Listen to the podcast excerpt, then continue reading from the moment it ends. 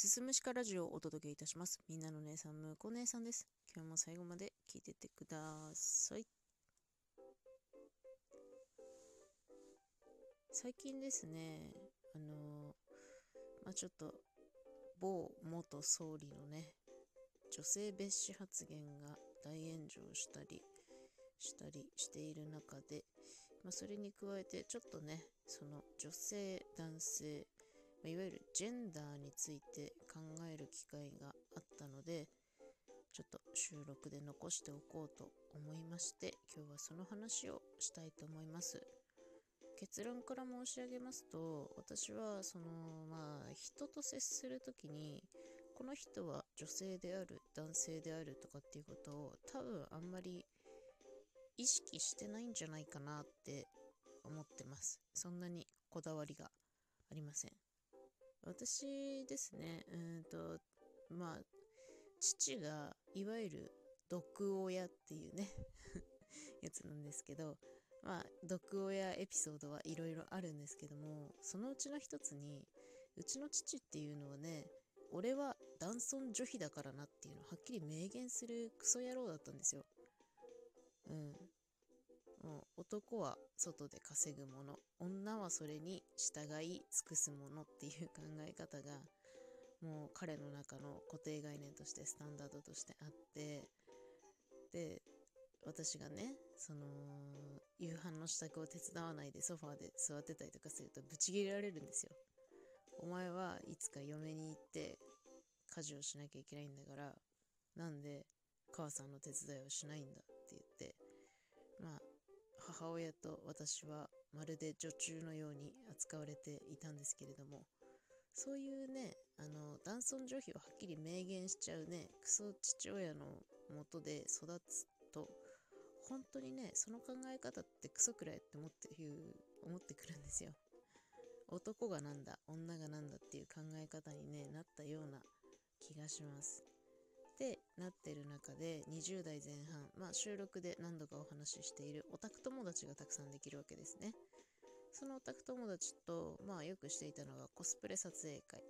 でもう年齢もバラバラ性別もバラバラ仕事もバラバラっていう中で、まあ、コスプレして撮影会しようぜって身内でね仲いいメンツで集まってやるときっていうのは、まあ、女性が男装することもあったし男性が女装することもありましたでまあ好んで女性キャラクターをいつもやっている男性とかっていうのもいてもちろんお化粧もするしなんだったらね普段プライベートでも女装する人もいたので別にそれがなんだろう特別なことだってあんまり思ってなくてあそういうの好きなんだいいじゃんいいじゃんみたいなね結構軽い感じだったんですよね。でそういう友達がいたから別にそういうのも普通だと思ってたしいちいちねなんかあこの人は男性だからどうとか女性だからどうとかっていう性別で考えるってことあんまりしてきてこなかったんじゃないかなって思ってますね。なんかこだわりがないというかね。うん私の中ではそういう感じなんですよね。ちょっと嫌なのが例えばですけどね考え方として女性だから、えー、子供を産まなきゃいけないとかね男性は涙を見せちゃいけないよとかあんまそういう考え方好きくなくて別に男性泣いたっていいし子供だってあ子供でじゃないや女性だって子供を持つ持たないの選択は全然自由だと思うんですよ。でまあ話を戻しましてね。その某元総理の炎上した発言女性は話が長いみたいなね、まあ、昭和の頑固じじいの考え方だなんて言われてますけど女性だからこうである。女性はこうしなければならないとかっていう考え方にはやっぱりもう当てはまんないんじゃないのかなって思うんですよね。正直だってもう性別問わず個体差ですからうーんなんかそれでくくるのはちょっと窮屈かなっていうふうに思うのが正直なところかなって思います。でもまあ自分自身のジェンダーを考えた時に私はもう女性という認識で生きていますしなんだろうね、あの素敵な女性になりたいなっていうことで、なんだろう、自分の求める素敵な人物像としてそれに近づけるためにお化粧もするしファッションも楽しむし髪を伸ばして巻いたりとかするっていうのは全然あるんですけどでもまあ必ずしもそれがイコール女性らしいっていうふうにもまあ思ってはいないっちゃいないんですよね。うーん、何と言ったらいいのかちょっと難しいんですけどただまあ一つねそのジェンダーの問題が出てきた時にね、まあ、やたらめったら男女平等を訴え続けるのはどうなのかなっていうのも少しだけ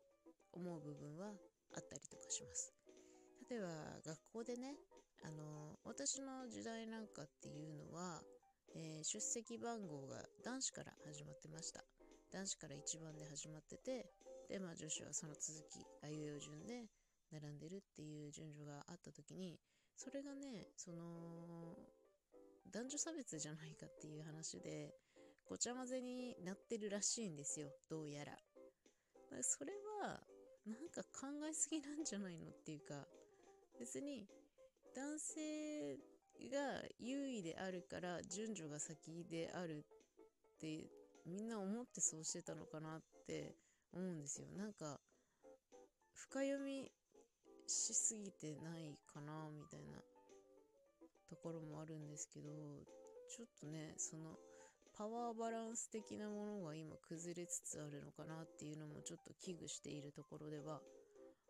ありますね。非常にデリケートな問題なのでねまあここで何かを明言するのはちょっとまあ危険ゾーンな気がしないでもないんですけどまあ一つ私が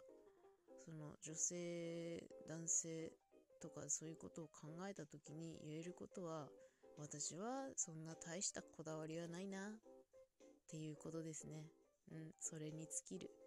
今日はねまあちょっと全然まとまりないんですけど私の中でぼんやりあるジェンダー像ってどういうものなのかっていうことをお話しさせていただきました。といったところで本日は締めたいと思います。最後まで聞いていただいてありがとうございました。また次回もよろしくお願いいたします。